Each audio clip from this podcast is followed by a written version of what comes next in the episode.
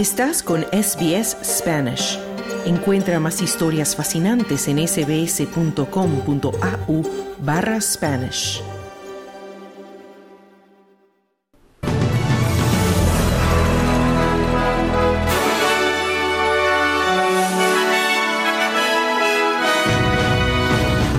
Gobierno federal entrega nueva estrategia para la migración en Australia.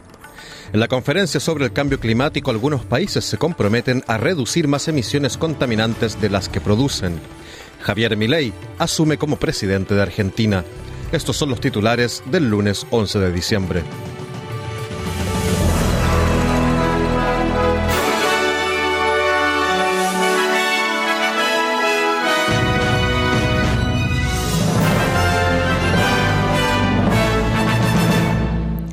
Muy buenas tardes. Comenzamos con noticias nacionales.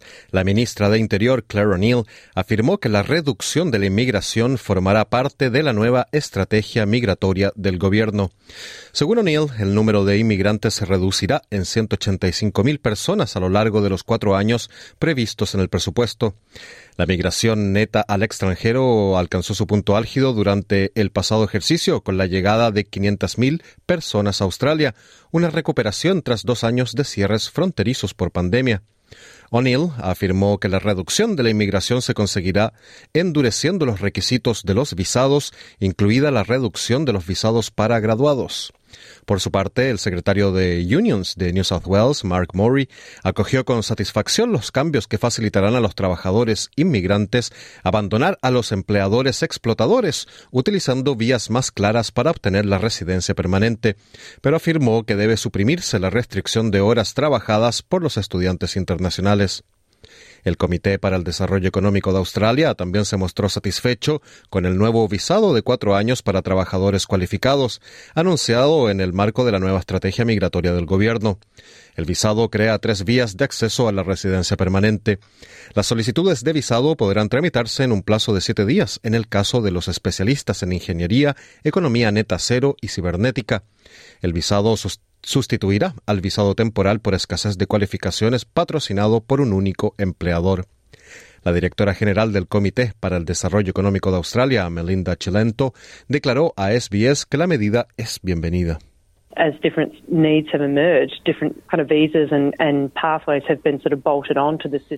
A medida que han ido surgiendo distintas necesidades, han ido incorporando al sistema distintos visados y vías de acceso y se han añadido acuerdos sobre el mercado laboral allí donde no se han podido abordar a través de otras partes del sistema. Así que creo que eso es exactamente lo que hace la estrategia, intentar establecer tres vías claras en el ámbito de las cualificaciones temporales para que las necesidades de cualificación que tenemos se, se aborden de forma clara y transparente, decía Chilento.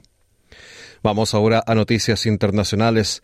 Los residentes de la principal ciudad del sur de la franja de Gaza, Han Yunis, afirman que los tanques israelíes han alcanzado la principal carretera norte-sur que atraviesa la ciudad. Los intensos combates de las últimas 24 horas han frenado el avance israelí desde el este. Alrededor del 90% de los 2,3 millones de habitantes de Gaza se han visto desplazados dentro del territorio asediado. Las agencias de la ONU afirman que no hay ningún lugar seguro al que huir. El primer ministro de Israel, Benjamin Netanyahu, ha pedido a Hamas que se rinda, afirmando que decenas de sus combatientes ya lo han hecho. En los últimos días, docenas de terroristas de Hamas se han rendido a nuestras fuerzas están dejando las armas y entregándose a nuestros heroicos combatientes. Llevará más tiempo, la guerra está en pleno apogeo, pero este es el principio del fin para Hamas. A los terroristas de Hamas les digo, se acabó, ríndanse ahora, decía el presidente de Israel, Benjamin Netanyahu. Hamas, por su parte, negó que sus combatientes hayan rendido. Dijo que Israel no podría recuperar a los rehenes restantes por la fuerza solo mediante negociaciones. Anastasia Palaszczuk renunció ayer domingo a su cargo como premier de Queensland. Ahora la atención está puesta en la persona que sucederá a la ex premier laborista. Tras nueve años como premier, Palaszczuk dejará oficialmente el cargo la próxima semana y abandonará el Parlamento a finales de mes. Palaszczuk ha propuesto al vicepremier Stephen Miles como su sucesor, pero el partido aún no ha decidido quién será el candidato definitivo. La ministra de Sanidad del Estado, Shannon Fentiman, y el tesorero Cameron Dick son también candidatos.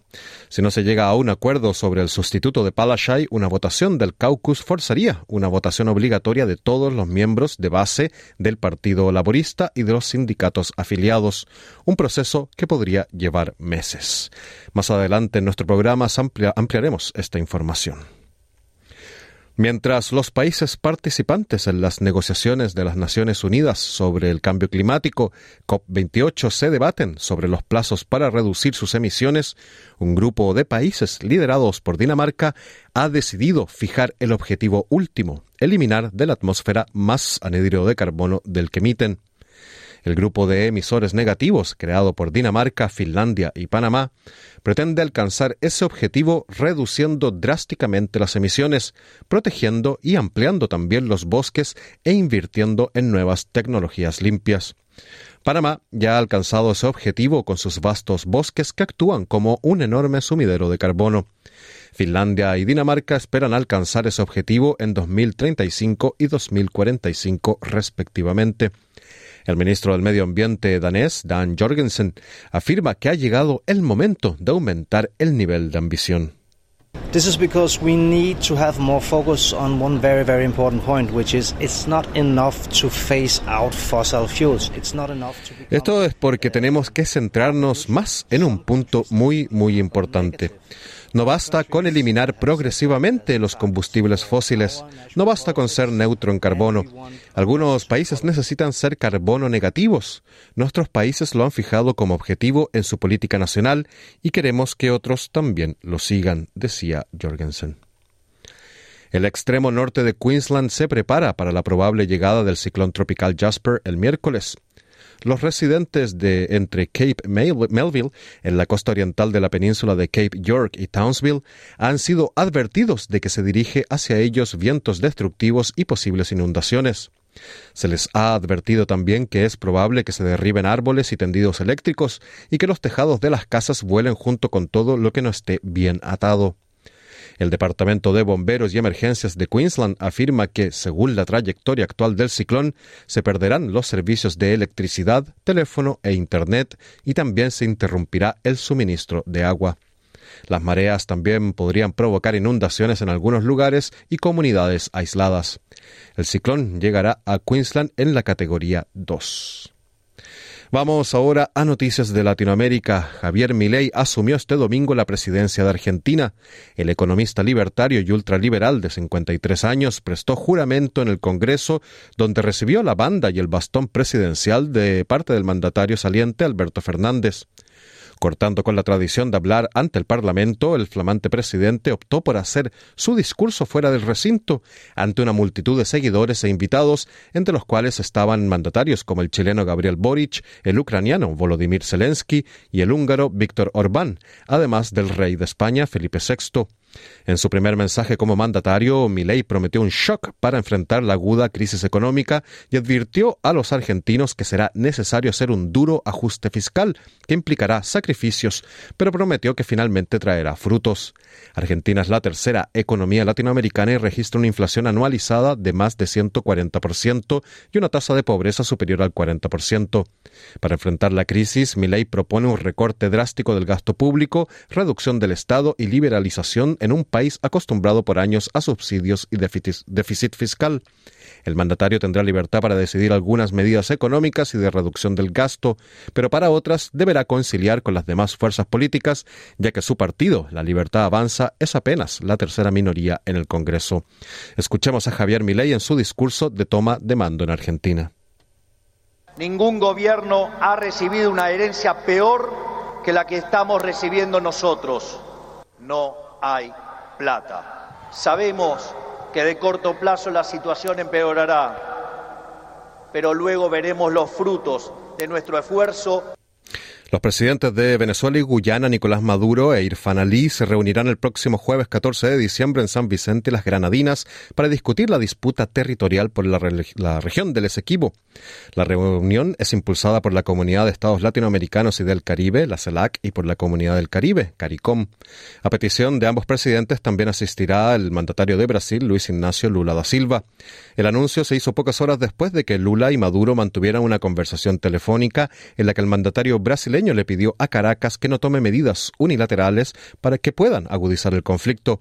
Venezuela y Guyana se disputan el territorio del Esequibo desde hace más de un siglo, pero las tensiones se dispararon desde que el gobierno de Maduro celebró el pasado domingo un polémico referéndum en el que el 95% de los votantes apoyó declarar a Venezuela como dueña legítima de la región. El descubrimiento de vastos yacimientos petrolíferos en 2015 reavivó la vieja disputa por esta región de 160.000 kilómetros cuadrados administrada por Guyana y reclamada por Venezuela, que argumenta que la verdadera frontera es la que existía en 1777, cuando el país gobernado por Maduro todavía era una colonia de España. Las autoridades de Guyana sostienen que los límites territoriales se establecieron en 1899. La disputa ha sido llevada ante la Corte Internacional de Justicia, máximo tribunal de la ONU, pero cuya jurisdicción no es reconocida por el gobierno venezolano.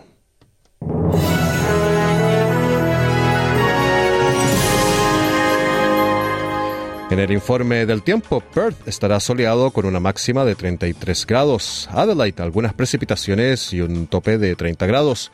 Melbourne tendrá lluvias ocasionales con una máxima de 23. Hobart, mayormente soleado con un tope de 23 grados. Canberra estará parcialmente nublado con una máxima de 31 grados. Sydney, mayormente soleado con una máxima de 28. Brisbane parcialmente nublado durante la jornada con una máxima de 30 y Darwin lluvias y posible tormenta con una máxima de 33 grados. Este fue el boletín de noticias del lunes 11 de diciembre, pero no te vayas que de inmediato comienza tu programa de SBS Audio Australia en Español con mucha más información. Otro informe noticioso mañana a la una. Muy buenas tardes.